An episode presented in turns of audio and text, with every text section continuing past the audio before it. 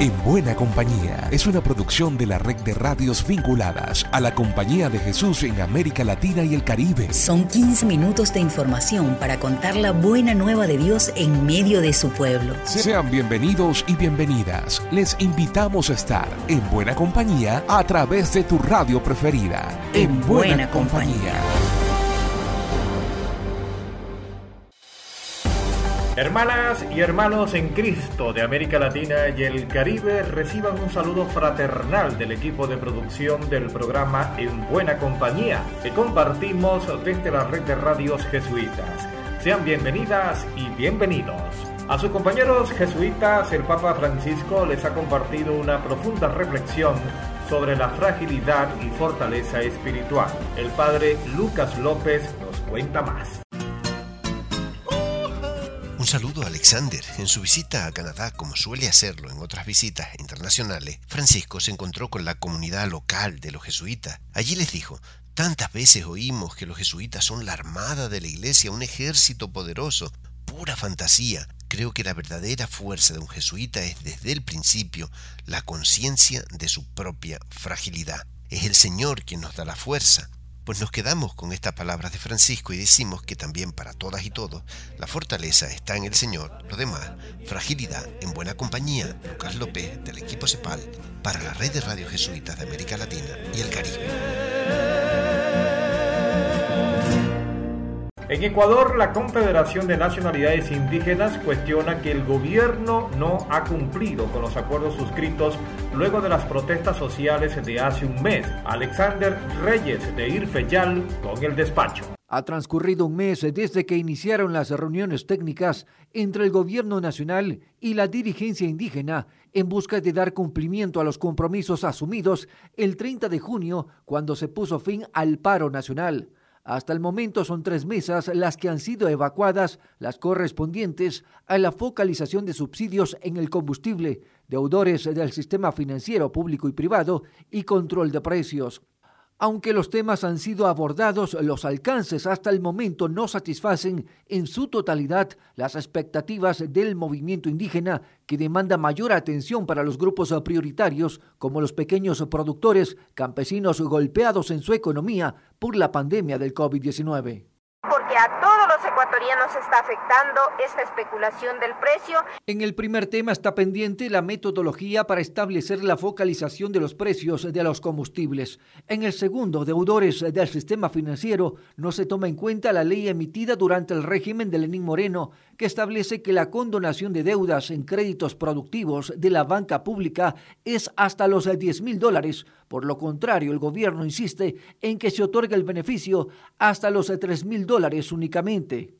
En el tercer tema, el control de precios, eh, también existe insatisfacción en la dirigencia indígena a razón de que solamente han sido acogidos 13 para la vigilancia de precios de los 44 productos planteados por el movimiento social, incluidos los servicios de telefonía y electricidad. Según Zenaida Yasakama, vicepresidenta de la CONAIE, en las mesas eh, técnicas se manifiesta una falta de voluntad política de parte del gobierno de Guillermo Lazo.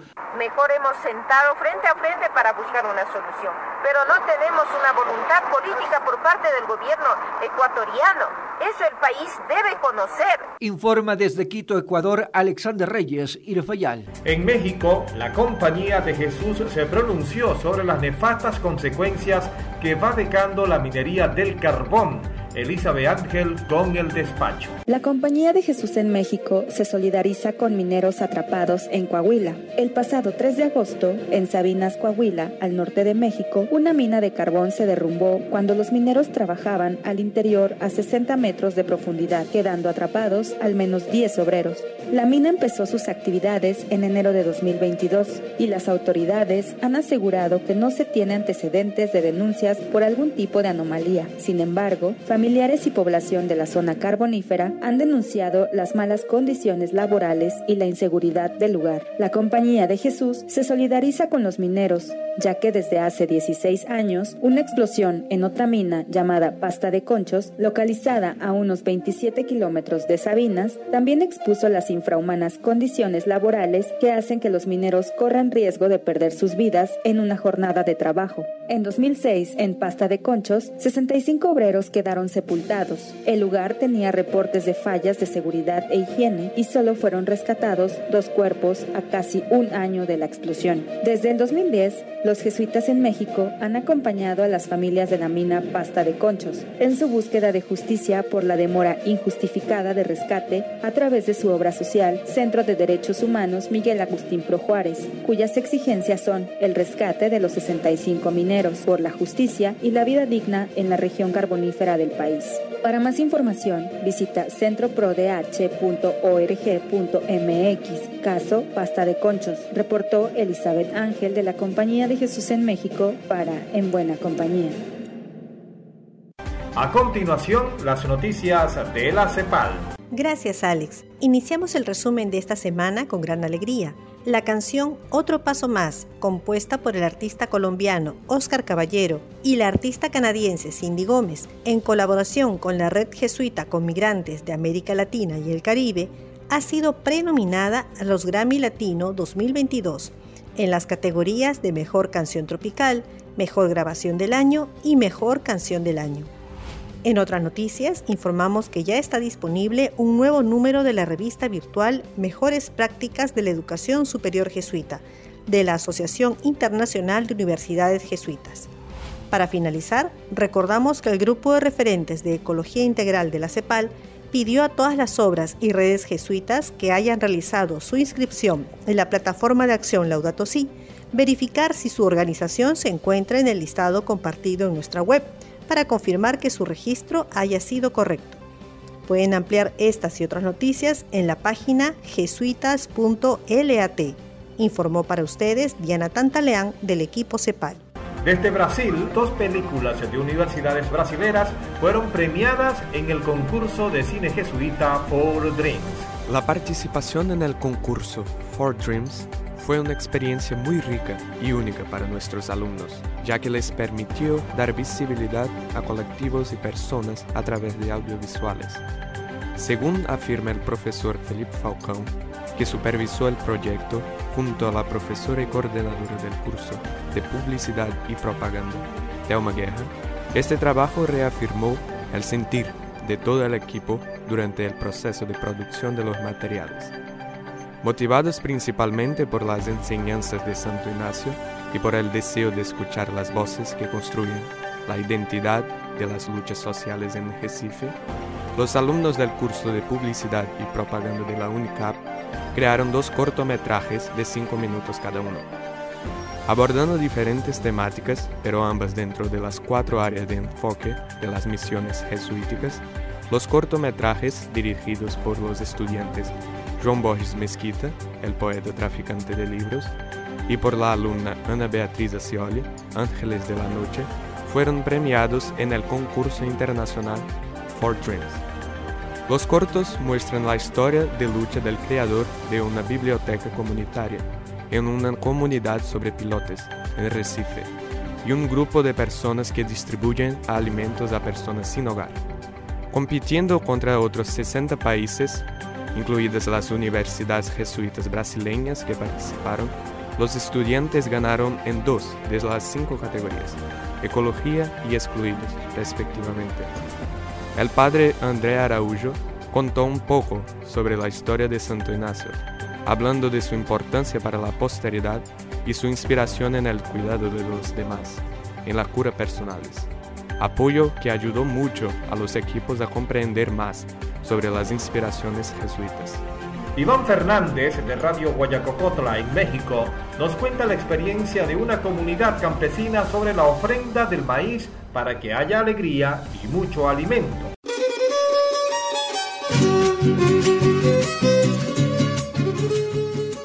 Les comparto que el maíz es uno de los cultivos más importantes en esta región de México, sobre todo en las zonas indígenas. Es el alimento principal de los pueblos, además es el sostén de la cultura, ya que es considerada como una planta sagrada.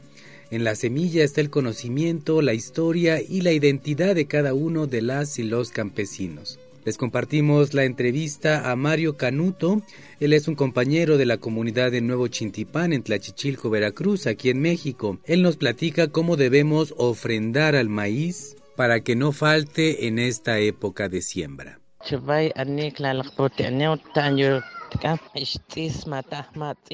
Él nos comparte en su lengua materna, que es el tepegua, cómo debemos ofrendar al maíz y una manera de hacerlo es hacer primero un altar, adornarlo con la cruz, con flor de cempasúchil.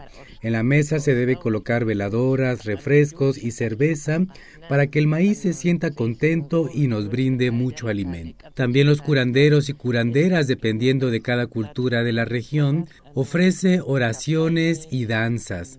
La gente de la comunidad acude para que se bendiga su maíz, el maíz que van a sembrar en esta temporada. Una vez que empieza a gilotear, también hay que hacer una ofrenda al agua, al viento, a los cerros, incluso a los tejones para que no se coman el grano una vez que empiece a salir. Escuchamos la palabra de Mario Canuto de la comunidad de Nuevo Chintipán en Tlachichilco, Veracruz, a quien agradecemos esta manera de cómo es que se agradece y se ofrenda al maíz. Yo soy Iván Fernández desde Radio Guayacocotla, la voz campesina para ustedes, amigos y amigas.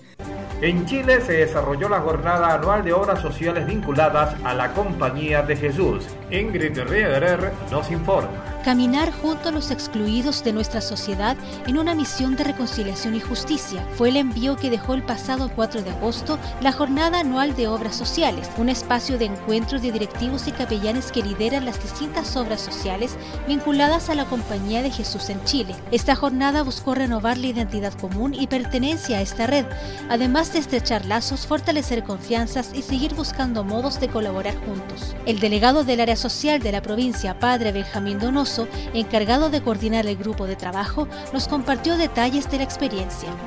Fue un rico intercambio comunitario, siempre encontrarnos nos hace como tejer y fortalecer las relaciones interpersonales, conocernos mutuamente, saber que tenemos una calidad humana muy grande en este, en este equipo, en este grupo de organizaciones, de sus liderazgos y también tejemos confianza para poder eh, aprovechar las fortalezas de cada uno, los conocimientos, las capacidades instaladas de cada una de las organizaciones para, para poder servir mejor a las personas que queremos servir.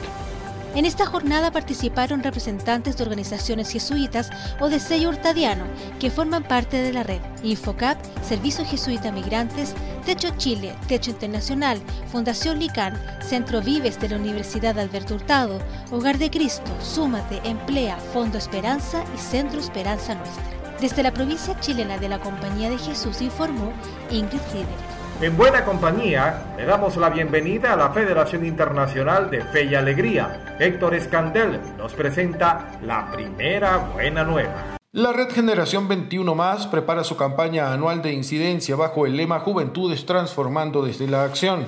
Este año, los y las jóvenes de fe y alegría ponen el acento en el cuidado del planeta y en la salud mental. El líder de la iniciativa federativa de juventudes, Juan Pablo Rayo, nos relata los momentos hito de esta acción local. Queremos invitarles para que acompañemos a las juventudes en su campaña de incidencia local Juventudes Transformando desde la Acción.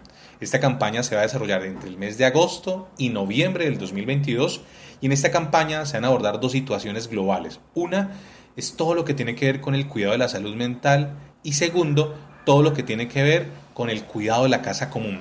Desarrollaremos acciones formativas, desarrollaremos conversatorios y diálogos de saberes.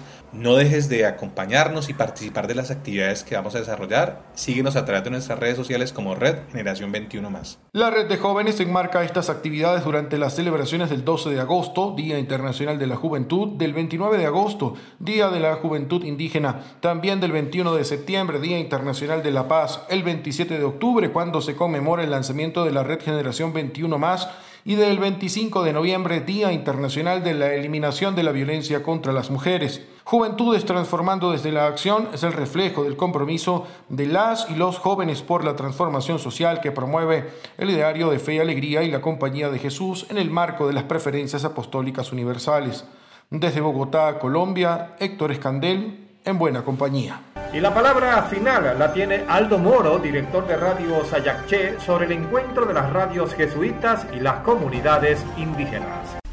Reunir virtualmente a medios comunitarios y educativos este pasado 9 de agosto de Bolivia, Paraguay, Perú, México, Ecuador y Guatemala como anfitrión en Radio Sayaché fue una experiencia enriquecedora el encuentro que organizó la Red de Radios Jesuitas de América Latina y el Caribe con el apoyo de la Red Solidaridad Apostolado Indígena, resaltaremos algunas reflexiones que surgieron, entre ellas, de cómo enseñar el idioma originario a través de las radios, enseñar a leer y escribir, en especial a los jóvenes. La gran diversidad cultural entre sus cosas comunes y no comunes puede ser interesante compartirlas con el mundo y la importancia de aprovechar la organización de radios que a través de la red se puede crear sinergias que ayuden a visibilizar y desenmascarar los prejuicios, no solo culturales, sino lo que está detrás del extractivismo.